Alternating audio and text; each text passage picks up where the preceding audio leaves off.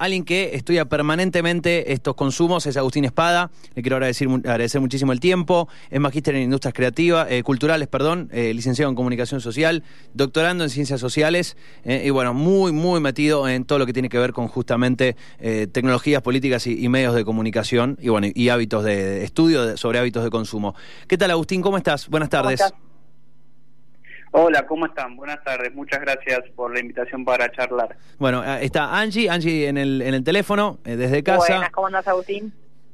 Hola, Angie, ¿todo bien? ¿Y vos? ¿Se escuchan bien? Bien, bien.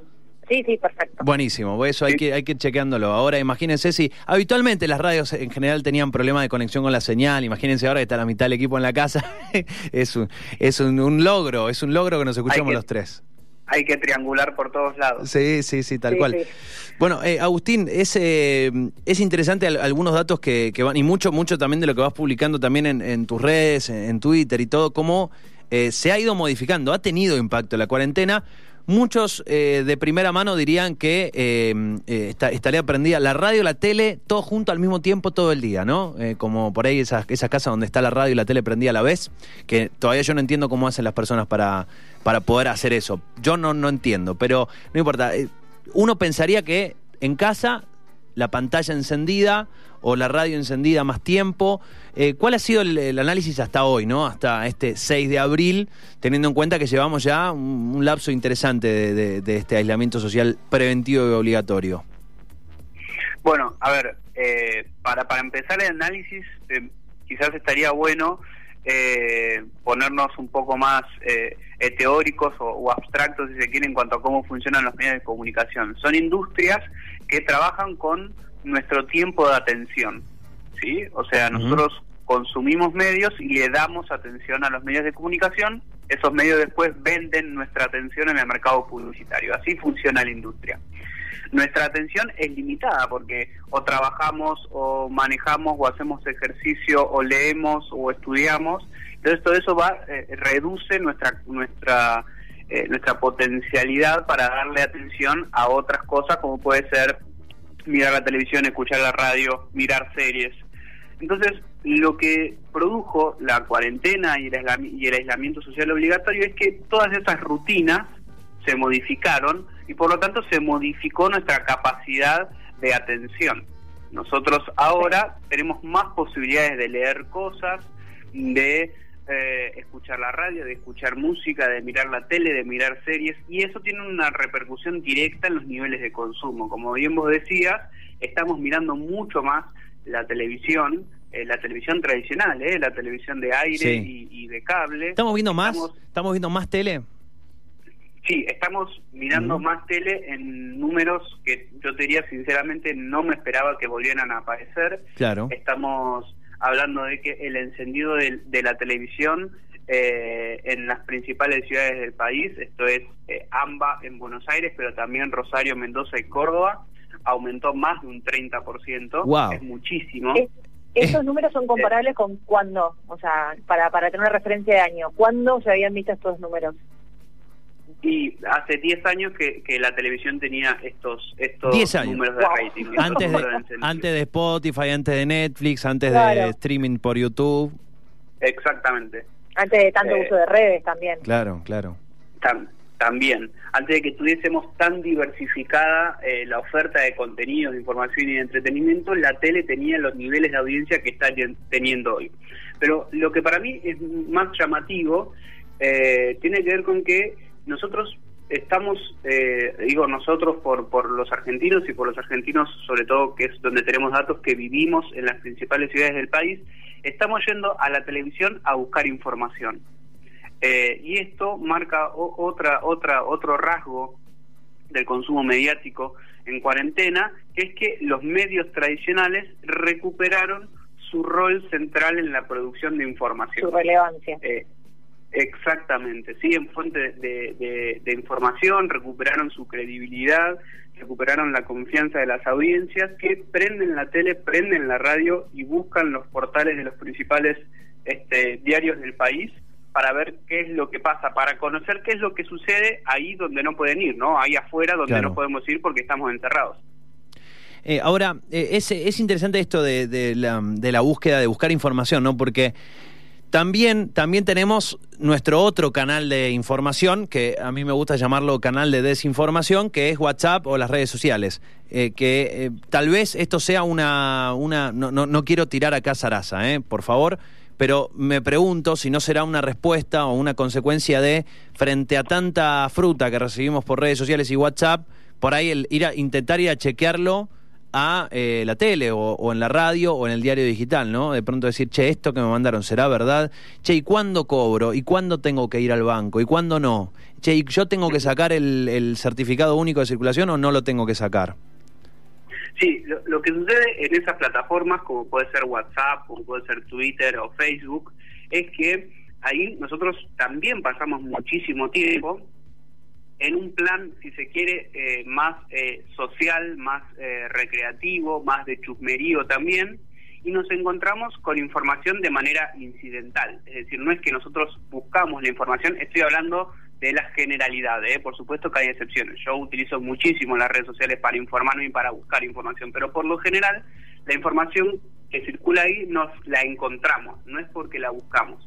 Lo que nos está mostrando esta situación eh, de cuarentena es que, por supuesto, en esas plataformas nos seguimos encontrando información y la circulación de fake news eh, y, sobre todo la preocupación del gobierno por la circulación de fake news en esa plataforma demuestran que se está haciendo un uso con ese objetivo de las redes sociales. Sin embargo, cuando las audiencias, cuando nosotros queremos informarnos, vamos a los canales tradicionales. Es decir, capaz que nos encontramos con información en esas plataformas, pero cuando queremos información, vamos a los canales tradicionales. Eh, ahora, eh, ¿cómo...? Eh, yo, el, el, fue? Ayer fue domingo, estoy medio perdido, como todo. Bueno, ayer fue domingo. Ayer fue este esta maratón, este conjunto, este programa en conjunto de los canales de aire eh, con un montón de figuras, con un montón de personas y artistas desde sus casas, etcétera, etcétera. Yo me imagino, leía, esto lo, quiero chequear con vos, Agustín, pero leía que en rating no fue el esperado. O sea, no tuvo tanto encendido eh, ayer esta maratón con figuras que convocan a grandes y chicos. Tenés un Luciano Pereira que convoca por ahí a un público de, qué sé yo, treinta y pico, cuarenta, cincuenta, y tenías a eh, Tini o Lali que convoca un público más joven. Y sin embargo, no tuvo, y tuvo al ministro de Salud y al presidente, y sin embargo, no tuvo tanto encendido. Sí, sí, si hacemos un promedio del rating que tuvo, también que fue un programa muy largo, ¿no? Fue de las 6 de la tarde hasta las once y media de la noche, eh, por lo cual habría que ver agregadamente cuántas personas lo vieron, eh, pero no superó casi en ningún tramo los 15 puntos, en algún momento llegó a los 18 puntos, pero después de ahí bajó. Si tenemos en cuenta que estaban eh, los principales canales del país en esa televisación y que como bien vos decís estaban las principales figuras de la cultura y de la televisión argentina. Digo para, para pensar un poco no sé faltaría Maradona y, algunos pocos más de esa lista de, eh, de imprescindibles de la de la cultura general argentina eh, y, no hubo un éxito de rating o un, o un número este, no, y, se me ocurre también eh, que de pronto, Tini, o sea, me imagino este consumo, ¿no? este tipo de consumo. Eh, aparece Tini y, o, con, con, o, con, con, Sebastián Yatra, bueno, aparecieron. Quienes consumen, quienes consumen la música de Tini y Yatra, me imagino que habrán visto el video inmediatamente después de que salió en redes o en YouTube. No sé si en la tele. Sí, y, eso también nos marca un poco... Eh, cómo se reparten los roles en el, sistema mediático cultural eh, actual, ¿no? Digamos, eh, justamente nosotros vemos que la televisión, la radio, los medios tradicionales están recuperando un rol informativo, pero el rol de entretenimiento parece haber, parecen haberlo perdido hace rato, ¿no? Digamos, en, eso no pueden dar pelea con lo que son las redes sociales, con lo que son las plataformas de video demanda, como puede ser Netflix. Eh, esa, pelea me parece que incluso en la cuarentena eh, la tienen perdida. Y los datos de ayer, un programa con muchísimas figuras, bien de entretenimiento, de tertulia, si se quiere, eh, parece que lo confirman. Y vuelve a confirmar el dato que nos decías antes, de que ahí buscamos con, cuestión más, más, de información y listo, y nos vamos. Vamos, nos informamos y nos vamos. Llegamos, nos informamos y nos vamos, digamos.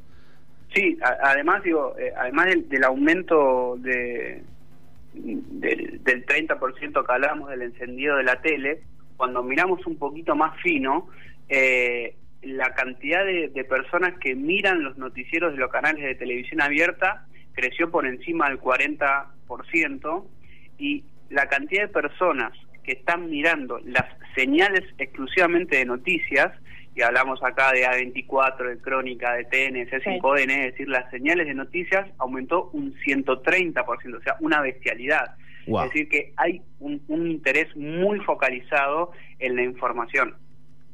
Sí, y o digamos, y de la línea con todo esto, también por el tema de que, a ver, incluso si uno va a buscar un tipo de contenido informativo, serio, eh, con, eh, a, los medios para informarse desde el COVID hasta cualquier cosa, pero hoy puntualmente quise estar más dirigido a eso, algún un contenido como el que se transmitió ayer queda como, incluso voy a usar una palabra quizás fuerte, pero un poco vano, un poco superficial.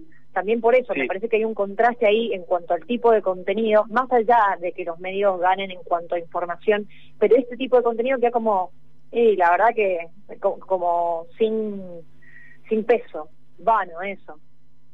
Sí, sí, incluso desde, o sea, a ver, desde el formato y los temas, eh, o sea, es un, fue un programa donde no hubo mucha carga informativa, de hecho, eh, casi no hubo periodistas al frente de las, este, de las cámaras, eh, pero también el, el, formato ese de programa ómnibus, largo, de cuatro, cinco o hasta seis horas. Es un formato muy viejo. De, emisión, claro, es un formato de, de la década de los 90 que ya no estamos acostumbrados a ver.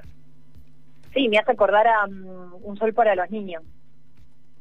Claro, bueno, un sol, un sol, un sol para los niños, eh, o incluso, no sé, los programas de Badía, eh, digo, hay, hay, muchos ejemplos de eso, son formatos que ya están en retirada, por eso también, digamos, por ese lado también se puede explicar la poca audiencia que tuvieron.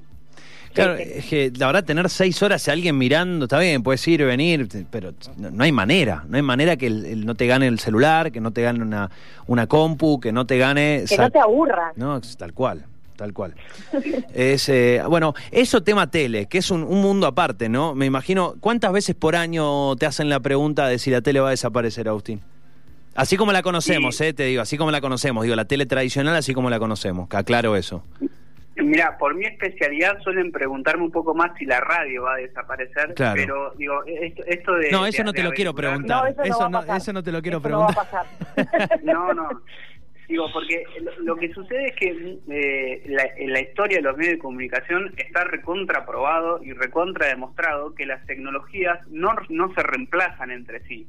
Eh, no, la, radio no reemplazó a la gráfica o al cine, la tele no reemplazó a la radio, y así podemos seguir sumando. Internet no reemplaza ninguna forma de comunicación masiva que nosotros este, eh, usamos o venimos usando, sino que la transforma, digo. Y esto que nosotros estamos hablando de eh, qué lugar le corresponde a la televisión hoy en día, es un, es un lugar más de coyuntura, de análisis de actualidad, versus lo que se puede dar en plataformas digitales que tiene que ver con el entretenimiento y la cultura a demanda, es una clara transformación que la tecnología aplica sobre los sistemas de medios preexistentes, pero que no los hace desaparecer de ninguna manera, ni a la radio ni a la televisión, muchísimo menos. Bueno, si pasamos a, Mundo Radio, eh, radio y, tema, tema podcast también, ¿no? Que sé que eh, en algunos países está creciendo y en otros eh, decreciendo. Creo que en Estados Unidos decreció un bastante el consumo de podcast. estaba leyendo ahí algunas, algunos números y no sé, no sé en Argentina. Pero vamos primero, por vamos punto a punto. Primero, radio. ¿Qué está pasando con la radio? Eh, obviamente es un, consumo totalmente distinto al, de la televisión, ¿no? Pero, ¿qué, eh, en cuanto también incluye la cantidad de horas que encendemos la radio. Sí, eh, lo, que, lo que te diría es que de acuerdo a, a muchos directores de radios de acá de Buenos Aires, lo que está pasando es que la radio se está escuchando mucho más a través de Internet que a través de otras plataformas.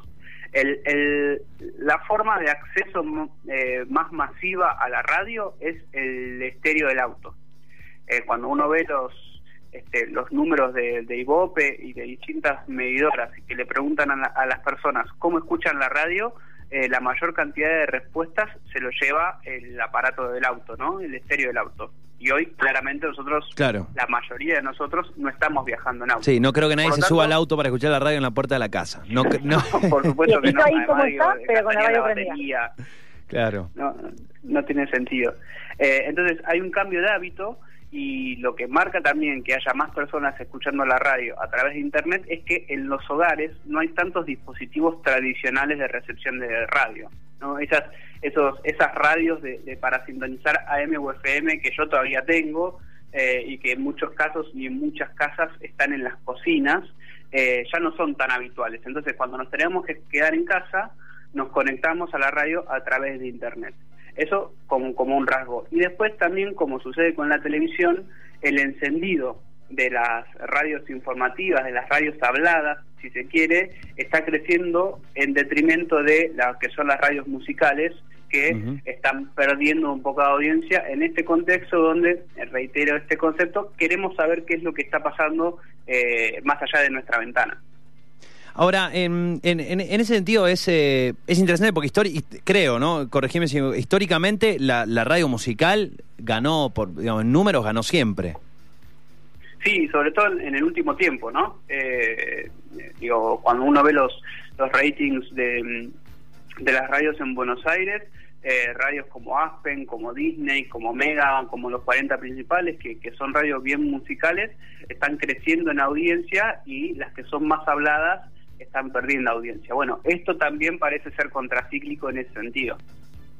Bueno, ese es interesante, digo, todo, todo lo que podemos ir entendiendo a partir de eh, esta cuestión de quedarnos en casa. Eh, como el auto, el auto está estacionado, por lo tanto no hay radio en el estéreo, como la televisión hoy eh, empezó a, tener este, este encendido, digo, de, en cuanto a, un, a una búsqueda informativa pero este, esta maratón de seis horas, la verdad que eh, yo lo vi cinco minutos y me, perdí, me perdieron en cinco minutos, eh. cinco minutos. Me perdieron totalmente. bastante igual. Sí, sí, sí, sí. Eh, y, y, con el celo en la mano, eh. cinco minutos y con el celo en la mano. La verdad que fue, eh, fue bastante, bastante en volante. Y digo, de pronto sé que fue algo armado en, en, con digamos con, eh, los apuros que puede que pueden entenderse de acuerdo a este contexto pero de pronto con un montón de contenidos de artistas apuntando a un público joven, eh, donde el público joven verdaderamente no está ahí, ¿no? No está viendo eh, ese, ese medio. Y, y tema, tema podcast, ¿cómo va ese tema? Bueno, a ver, eh, yo creo, eh, y, muchos eh, datos y estudios lo muestran, que eh, no, no les está yendo muy bien en esta situación mm. de aislamiento, porque si bien la radio tiene el mismo tipo de consumo, el podcast lo profundiza en cuanto a que es una actividad secundaria. ¿Y qué quiero decir con que es una actividad secundaria? Con que nosotros escuchamos podcast o escuchamos la radio, eh, digo, y en, en, este caso podríamos equiparar un poquito más la escucha de podcast con la escucha de música. Eh, lo hacemos mientras eh, estudiamos, mientras viajamos, mientras salimos a correr, mientras salimos a pasear el perro, mientras cocinamos, ¿sí? O sea, es una actividad secundaria, acompaña otra actividad, nunca es una actividad exclusiva. Es decir, no es que nos sentamos a escuchar un podcast como nos podemos sentar a mirar una serie. Eso no sucede. Entonces, eh, cuando nosotros tenemos más tiempo para tener un consumo mediático en primer plano, es decir, cuando nosotros le podemos dedicar todos nuestros sentidos a un contenido, no elegimos contenidos sonoros porque justamente tiene la finalidad de acompañar otra actividad. Entonces, en ese sentido, el podcast viene perdiendo un poquito de terreno del mucho que venía ganando en los últimos meses en, en Argentina pero sí a mí me parece muy interesante que eh, el podcast me ha tocado, yo estoy consumiendo bastante contenido de todo tipo en estos días, este un poco por intriga y otro poco por, por interés. En podcast me ha, me ha tocado escuchar los enfoques eh, más diferentes sobre el coronavirus eh, que me crucé. Digo, formas de, de contar o de dar información eh, sin histeria, eh, eh, costados del fenómeno de la cuarentena y del coronavirus que no se han tratado con la misma profundidad en otros medios. Entonces, me parece bien interesante lo que está sucediendo desde la producción eh, por, por las formas de contar, lo mismo que se, que se cuenta en todos lados, pero de una manera diferente. Hay mucho, hay mucho de, por ejemplo, encontrar en, en, esto que es todo último momento, todo acá, todo allá, tanto número, tan, hay mucho análisis que está muy bueno porque te permite, digamos, digerir un poco más la información, analizarlo un poquito más y de pronto hay, como decís vos, hay algunos podcasts que salen o una vez por día o una vez por semana eh, cortitos que te permiten, eh, digamos, un panorama en por ahí 15, 20 minutos, media hora de lo que está pasando con otro timing, ¿no? No con esa cuestión de urgente en rojo y letras blancas que gira. Eh, y con la música de alerta, que parece que se te va a inundar la casa en 10 minutos. Em, sí, exactamente. Bueno, la, em, la última, esta es una pregunta por ahí que no, no sé si vas a tener una respuesta, me adelanto, por ahí es, pero esto es algo inédito evidentemente es algo que no, vivimos en ninguno de los presentes aquí. Eh, esta, esta modificación rotunda de nuestros hábitos. ¿Pensás, y esto ya más una opinión que un, que un dato, pensás que eh, quien descubrió un medio, quien descubrió un, un consumo que le interesó, obviamente hay, eh, hay, hay horas que vamos a estar laburando que ahora estamos en casa. Evidentemente se va a modificar la rutina. Digo, cosas que hacemos hoy que no vamos a poder volver a hacer. Pero pensás que quien descubrió un podcast, o descubrió un programa de radio, o descubrió algo en la tele que le gustó, va a intentar luego de la cuarentena como tomarlo como hábito, em, intentar integrarlo a su vida, o pensás que vamos a simplemente hacer un, un hombres de negro, nos olvidamos y volvemos a la rutina así como si nada? ¿Pensás que esto va a marcarnos en, en, en consumo o no?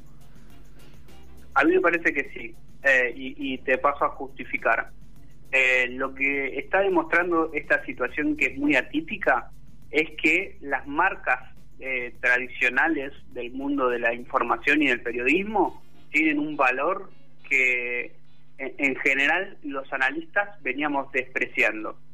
veníamos diciendo que estaban perdiendo lugar, que estaban perdiendo valor justamente, y esta situación de, encierro y de necesitar información, lo que hace es volver a ponerlas en el centro, a las marcas tradicionales, eh, de los medios tradicionales. Entonces es una nueva oportunidad y como bien vos decís, muchos oyentes, televidentes, lectores están descubriendo a estas marcas. Entonces va a ser eh, muy interesante y va a ser un desafío y, no, no, quiero caer en el fetiche de que toda crisis es una oportunidad, pero en, este sentido eh, podemos usar ese cliché porque eh, va a ser muy interesante cómo los medios eh, intenten retener cuando volvamos a nuestros a nuestro ritmo habitual de vida a todas estas personas que los descubrieron en esta situación. Y, y yo diría que las audiencias siempre dan oportunidad de, este, de que los de que los sigan conquistando. Lo que habrá que ver es si los medios están dispuestos también a ofrecerle a estas audiencias contenidos que se adapten a sus ritmos de vida cuando estos vuelvan a ser los normales bueno vamos a lo, sabremos al regreso de, al regreso de nuestras vidas eh, ojalá sea pronto. Ojalá, ojalá. Bueno, Agustín, será, será un placer. Primero, gracias por el tiempo, por la charla, por toda esta info. Segundo, será un placer volver a comunicarnos tal vez en, unos meses y, bueno, eh, encontrar cuál ha sido el resultado. Ojalá en pasado. Volvamos a hablar, ojalá. volvamos a hablar pronto y ojalá podamos volver a salir de nuestras casas siempre este, que sea sanitariamente seguro. Exacto. Bueno, Agustín, un placer. Eh, gracias de nuevo por el tiempo y por supuesto si, si quieren encontrar esta, esta info, arroba Agustín Espada en Twitter, allí estás muy activo siempre con, con este tipo de información. Bueno, saludos, muchas gracias. A vos, eh, hasta luego. Allí la, la palabra de Agustín Espada.